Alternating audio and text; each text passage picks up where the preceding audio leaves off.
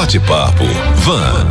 O coronavírus já fez uma vítima no Brasil, um homem que está sendo tratado em São Paulo. Existem outros 20 casos suspeitos no Brasil, três dos quais em Varginha. Uma pessoa está isolada e em observação em Lavras. As três pessoas de Varginha são da mesma família e foram encaminhadas para o Hospital Samuel Libânio, em Pouso Alegre, referência regional para os casos de Covid-19, a doença provocada pelo coronavírus. Vamos saber como as coisas aconteceram desde o primeiro momento de identificação dos sintomas. Quem conta é o secretário executivo do Consórcio Intermunicipal de Saúde de Varginha, responsável pelo SAMU daqui e da região, Giovanni Ernesto Constantini. Essa família entrou em contato por volta das 9h30 horas com a Central de Regulação SAMU 92, onde, diante do histórico que tinha acabado de retornar de uma viagem da Itália, o SAMU procedeu a uma consulta ao CIEFS, que é um órgão da SES, infectologista, e que, que analisa os casos de infectologia, e o SAMU, por orientação da SES, da Secretaria de Estado de Saúde, já com a vaga garantida de isolamento no Hospital Samuel Libani em Pouso Alegre, fez a, a remoção desses pacientes para Pouso Alegre. Eu quero esclarecer aqui que é uma suspeita, não tem nada comprovado, eles estão lá fazendo exames é, e orientar a população que não fiquem, não é nenhum alarde, não é nada caótico. E quem, se alguém das 152 cidades atendidas pelo SAMU 92 do sul de Minas teve contato com alguém que esteve viajando com alguém que chegou de viagem de um dos países, tanto europeus quanto asiáticos, que já tem é, casos comprovados do coronavírus e que tem algum sintoma mais grave é, de, uma, de, uma, de uma gripe, né, com febre, que ligue o 92 e siga as orientações do médico regulador do SAMU. O Hospital Humanitas acabou de divulgar uma nota essa nota diz o seguinte: o Hospital Humanitas Unimed informa que na noite desta quinta-feira, 26, recebeu uma paciente com sintomas semelhantes aos apresentados pelo Covid-19, coronavírus. O exame laboratorial foi encaminhado para análise nos laboratórios referenciados e o caso foi devidamente notificado à Vigilância Epidemiológica de Minas Gerais. De acordo com a nota, a equipe assistencial de pronto atendimento seguiu todos os protocolos orientados pelo Ministério da Saúde e Organização Mundial da Saúde. A paciente encontra-se estável clinicamente e segue em tratamento recomendado. Está aqui para falar de forma simples a respeito do coronavírus o doutor Luiz Carlos Coelho, médico infectologista. Doutor Luiz Carlos, em primeiro lugar, um prazer recebê-lo aqui. prazer, Nós somos amigos de longa data, de longa né? data e eu fico muito feliz muito em encontrá-lo. A grande mídia já vem falando sobre o assunto exaustivamente, mas eu entendo que a sua presença aqui é essencial porque nada como uma autoridade local analisando o nosso contexto. O que o senhor percebe de toda essa situação? Bom, em princípio a gente tem uma doença nova, né, que começou a acontecer no finalzinho ali de dezembro e que o vírus foi identificado dia 7 de janeiro. O que a gente percebe é que muito rapidamente ele conseguiu atingir um número grande de países e tendo uma transmissibilidade muito fácil. Por ser um, um, vírus de uma família já conhecida, mas é uma cepa nova de vírus, a gente tem tido oportunidade de conhecer a doença e o vírus ao mesmo tempo que está acontecendo. Então a gente ainda tem muita dúvida, né? Cientificamente algo é, ainda precisa é, acontecer em termos de que a gente tenha melhores informações e conheça melhor o perfil da doença. Bom, pesquisadores dizem que é inevitável uma grande propagação do coronavírus pelo Brasil. Diante desse quadro inevitável, o que cada um de nós deve fazer? Bom, quando a gente diz inevitável, é porque hoje a gente vive num, num mundo que não tem fronteiras. Né? As pessoas elas viajam, as pessoas elas vão e vêm é, aos outros países. Não adianta você fechar a, a, ou barrar um determinado país, porque o outro vai começar a ter caso. Então a gente tem que se preparar internamente. E inevitável porque os vírus, por transmissão de aerosol, gotícula, de tosse, espirro ou de mão contaminada, eles encontram no nosso meio um favorecimento muito grande. A gente é um país em que todo mundo se aproxima muito, é, é, todo mundo se abraça, todo mundo tem um aperto de mão, né? é, não existe uma cultura permanente de higiene de mãos e de etiqueta de tossir. Então ele encontra no nosso meio um favorecimento, deixando a população inteira susceptível porque ninguém tem memória imunológica para esse vírus. Ele é uma cepa nova de uma família de vírus que há, próximo de 50 anos a gente vem tendo coronavírus. Grande parte de nós já teve em algum momento algum resfriado por um, um sorotipo de coronavírus banal e que não levou a nada. É, a questão toda é que houve uma mudança genética num vírus dessa família que passou a ser chamado de coronavírus, novo coronavírus de 2019, que foi ali no finalzinho de, de dezembro de 2019, e que ninguém tem memória imunológica para ele e que produz sintomatologia mais importante nas vias aéreas inferiores, né? Pulmão, ele, ele pode evoluir é, para um desconforto respiratório, para uma insuficiência respiratória aguda e com uma letalidade, que independente de qual percentual seja essa letalidade, se ele pode levar a óbito, a gente tem que se precaver e a gente tem que tomar as providências que precisam ser tomadas. Doutor Carlos, em sua avaliação, o SUS está preparado para uma eventual explosão do coronavírus na nossa região? E aí eu lembro que nós recebemos aqui no sul de Minas muitos estrangeiros que vêm a negócios ou para fazer intercâmbios nas universidades. Sim, eu posso te garantir que nós estamos preparados sim. É para fato. o Covid, é sim, fato. Sim. Vou te dar algumas situações que vão te comprovar isso. Há 10 anos atrás, em 2009, nós tivemos uma situação ligada à chegada do H1N1 aqui na região. E naquele momento, acompanhando protocolos de Estado e do próprio Ministério da Saúde, a gente se articulou muito na região e a gente conseguiu realmente é, uma experiência muito exitosa é, com relação ao H1N1 aqui no sul de Minas. É, e de lá para cá, todo o aparato, todo o conhecimento, todas as rotinas e protocolos é, de isolamento, de precauções de contato e precaução de aerosol, de, de, de ajuste com a equipe de saúde vem sendo mantido. É, no caso específico da Covid-19, há 15 dias atrás, aproximadamente, é, por uma iniciativa da Superintendência, Superintendência Regional de Saúde, da Secretaria de Estado da Saúde, é, nós tivemos a oportunidade de receber é, médicos e enfermeiros de todos os municípios da regional de Varginha para um encontro de capacitação para diagnóstico e manejo dos casos suspeitos e de confirmados de coronavírus, né, do Covid-19. Então, é, é, por sorte, a gente tem uma capilaridade muito grande da rede. É, os profissionais da área de saúde estão muito envolvidos e atentos a, ao que está acontecendo e os protocolos eles têm sido colocados em prática em todos os serviços de saúde. Bom, a gente lê muita coisa, percebe muita informação, principalmente nas redes sociais, e uma dessas informações diz o seguinte: coronavírus afeta com gravidade apenas populações específicas. Isso é verdade? E se for verdade, quais são essas vítimas preferenciais? Olha só, nós estamos falando de uma doença que a gente tem aí nem 60 dias de que ela começou a existir no mundo. 60 dias não é um prazo adequado para a gente falar que já conhece a doença. Nós estamos conhecendo a Covid-19, que é a doença provocada por esse vírus novo, coronavírus. Então, existe muita coisa que a gente ainda não pode colocar de maneira categórica e falar que pode ou não preocupar, que é assim ou que é assado. O mais importante é que a gente vem acompanhando e aprendendo com as estatísticas e com os procedimentos nos países onde o vírus está circulando. O que, que a gente tem até esse momento?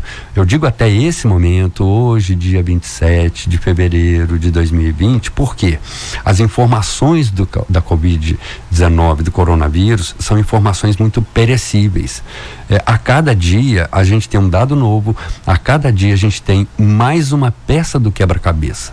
Então, é, é, quando eu chamo de informação perecível, é que a gente tem que ter muito cuidado ao divulgar algo, porque justamente é, nós temos que ter a fonte e trabalhar com essa fonte fidedigna e oficial.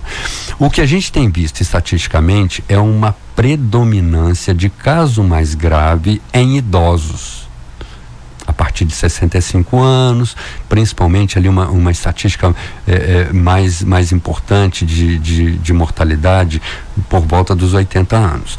Isso na realidade desses países onde está acontecendo circulação viral. Né? Nós ainda não temos nenhum dado nosso. A gente não sabe como que o vírus vai comportar no nosso clima, no nosso território, na nossa realidade.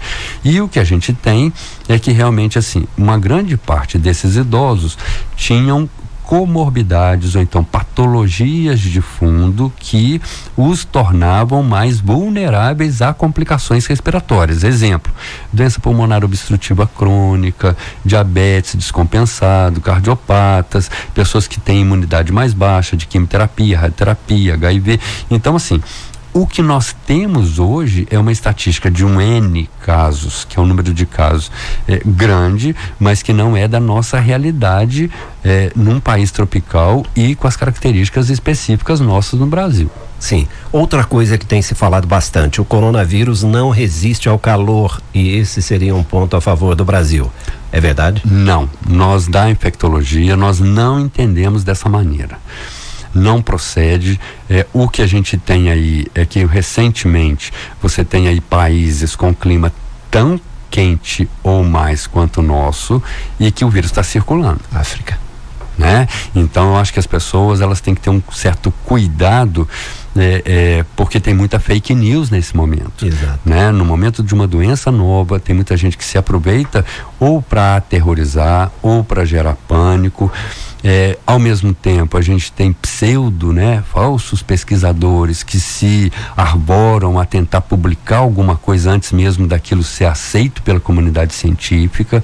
Então, é, é estar atento à fonte da informação é muito importante, porque você pode estar correndo o risco de estar repassando para sua família ou para os seus amigos em grupos de rede social, é, de redes sociais, é, informações que não são verdade, né? E, e, e causando pânico eh, sem necessidade nesse momento. Doutor Luiz Carlos, ontem eu li um comentário no Facebook de uma pessoa que eu conheço, respeito muito, e em resumo, o comentário foi o seguinte: em vez de todo esse alarde em relação ao coronavírus, que não resiste ao nosso calor, as pessoas precisam ter mais atenção com o mosquito da dengue e eliminar tudo que acumula água, porque a dengue é uma ameaça muito mais presente e muito mais devastadora que o coronavírus. Faz sentido? Bom, com relação à questão do calor, a gente acabou de, de responder. É, com relação à dengue, é, todas as doenças infecto-contagiosas elas nos preocupam. Então, em nenhum momento a gente deixa em segundo plano as outras preocupações que a gente tem. Né? É, nós que lidamos em saúde pública, nós que lidamos com a questão de medicina preventiva, é, nós da infectologia, todo mundo da área da saúde, é, não, não, não deixa a porta aberta no sentido de, é, de, de omitir um cuidado para algo que é real. Realmente a dengue tem que ser uma preocupação, né? Dengue, zika, chikungunya, as arboviroses, né? É, que, que de modo geral agora, principalmente depois do período de chuva, é, é, é, um momento preocupante porque a gente vai ter problema com relação à dengue é, em função desse volume de, de, chuvas que a gente vem tendo. Obviamente é, é um momento de se preocupar também com a dengue e essa preocupação não tem deixado de existir. Né? As frentes de batalha elas são múltiplas. Sim. Né? Quando a gente está falando do coronavírus é porque é algo novo, é, as pessoas ainda não têm um entendimento real do que se trata. Então, da mesma maneira que quando os primeiros casos de dengue surgiram aqui na nossa região, que não era uma região que habitualmente tinha casos de dengue, isso eu estou falando há, há, cerca de 10 anos atrás, Sim. que a gente começou a ter dengue na, no sul de Minas. O sul de Minas é, era uma região que a gente não tinha dengue. Verdade. Né? Então, naquele primeiro momento, foi tão preocupante como é hoje, quando a gente preocupa com os outros vírus respiratórios que continuam circulando, que está circulando nesse momento são outros vírus circulatórios e com a dengue e com as outras doenças infecto-contagiosas. Bom, duas perguntas de ouvinte. A primeira, por que alguns falam em coronavírus e outros em Covid-19? Certo. Ó, coronavírus é uma família de vírus que a gente já conhece há 50 anos. Tem cinco décadas que ele está aí circulando. É, no finalzinho de dezembro apareceu um grupo de doentes com doença respiratória e quando foi no dia 7 de janeiro de 2020 descobriu-se que o, o, o, fator etiológico, né, o, o, causador daqueles, daquelas doenças era um novo tipo de coronavírus, um, um coronavírus modificado, por isso que passou a ser chamado novo coronavírus. E a doença provocada por esse novo coronavírus a gente passou a chamar de Covid-19. Co, corona, bi, de vírus, e o D de disease, que é doença em inglês. Então, doença do coronavírus 19, porque foi quando começou a acontecer. Perfeito. A segunda pergunta de ouvinte: quem teve Covid-19 pode voltar a ter a doença? Teoricamente, não. A gente parte do princípio que essas doenças virais elas acabam de alguma maneira deixando uma memória imunológica e uma resposta posterior. Porém, todas as doenças que são novas é aquilo que eu estava falando. Tem, não tem nem 60 dias que a gente conhece esse vírus novo, né? É, lá para o dia 7, 8 de março é que vai estar tá fazendo 60 dias da descoberta dele. Então, é, na humanidade inteira, a gente está conhecendo agora. Então, é, a gente acredita que ele vai ter um comportamento como os outros vírus, é, vai deixar uma memória imunológica e, e, e, que não a pessoa não vai ter reincidência desde que seja o mesmo vírus. Doutor Luiz Carlos, quais são as suas é, recomendações em termos de prevenção? Bom, o momento ele é extremamente útil para a gente é, trazer à tona normalmente, novamente algo que a gente vem trabalhando nos últimos 10 anos aqui na região né? É, aquele trabalho de formiguinha, de estar tá sempre usando das oportunidades. Higiene das mãos, etiqueta de tossir.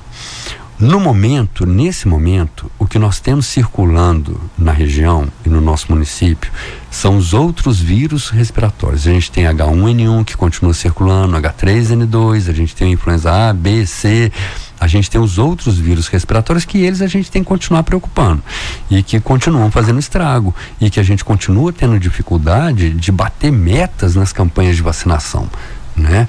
Então, é, a ideia nesse momento é se atentar para a higiene continuada das mãos é, é, uma questão de mudança de comportamento. Você tem que incorporar isso no seu dia a dia, porque na hora que vier uma situação real, de risco real, isso já está incorporado no dia a dia da população. Então, água e sabão lavar frequentemente as mãos com água e sabão, ao tocar objetos, é, corrimão, balcão, é, qualquer tipo de objeto que possa teoricamente estar contaminado com algum vírus. Onde não tiver disponível água e sabão, eu não tenho um, um lavabo, um lavatório que eu possa usar água e sabão, aí sim o álcool gel que vai substituir para mim essa higienização das mãos para essa situação preventiva. E a etiqueta de tossir, nós temos que lembrar que nesse momento eh, a gente tem mudanças climáticas, a gente tem vírus respiratórios aí circulando, é, H1N1, a gente tem muito resfriado comum circulando. Então, é, aprender que ao tossir não deve aparar com a mão. Deve dobrar o cotovelo por sobre a boca e o nariz, tossir e é, não contaminar as mãos. Ou então usar um lenço descartável, descartar e lavar a mão.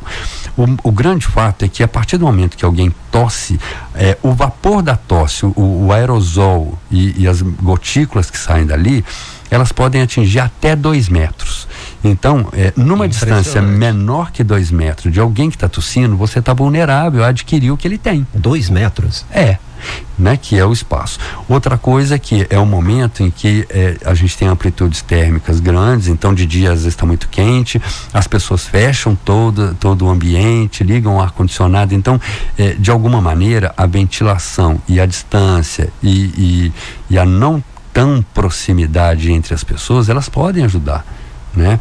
Nós temos espaço, nós estamos num país que não tem aquela densidade demográfica. Uhum. É, é, da, da China e tal. Então, a ideia é de se cuidar no sentido de manter a higienização das mãos, manter a etiqueta de tossir, é, alguém que esteja tossindo é alguém que merece estar com alguma máscara, em algum momento até identificar o que está acontecendo. As pessoas têm que ter um, um, um cuidado muito grande para não tossir perto de alguém.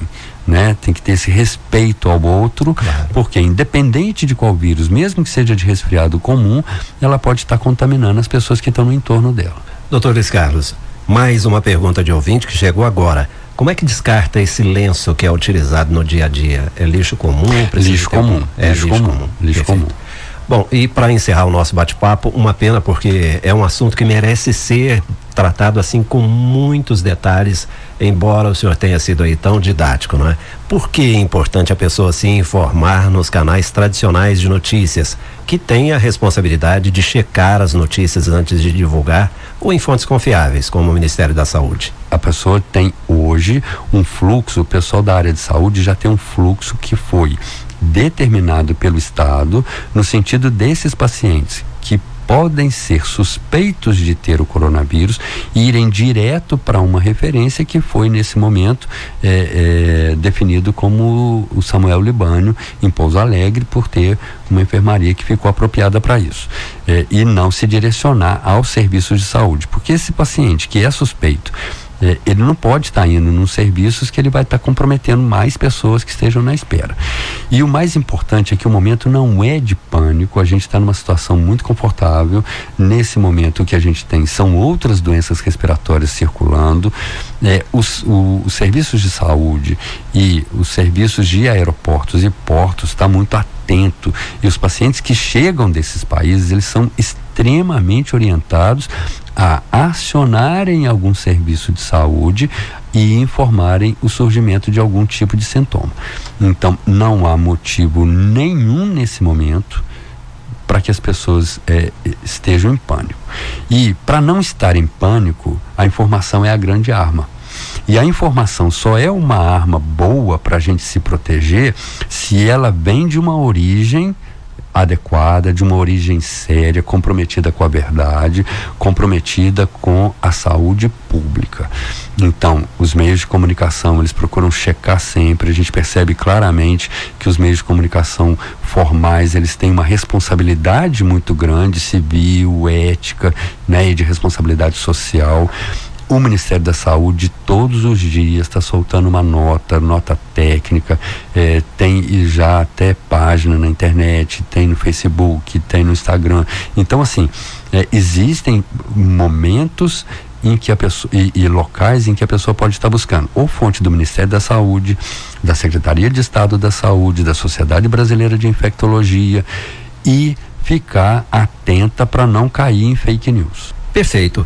Eu recebi aqui e com muita honra o Dr. Luiz Carlos Coelho, médico infectologista. Eu sei que o senhor estava com uma agenda apertadíssima hoje, é, saiu de Três Corações para vir aqui nos atender. Eu agradeço muito pela sua presença. Bom dia. Pode contar comigo. Bate-papo. Van. Jornalismo de vanguarda é aqui.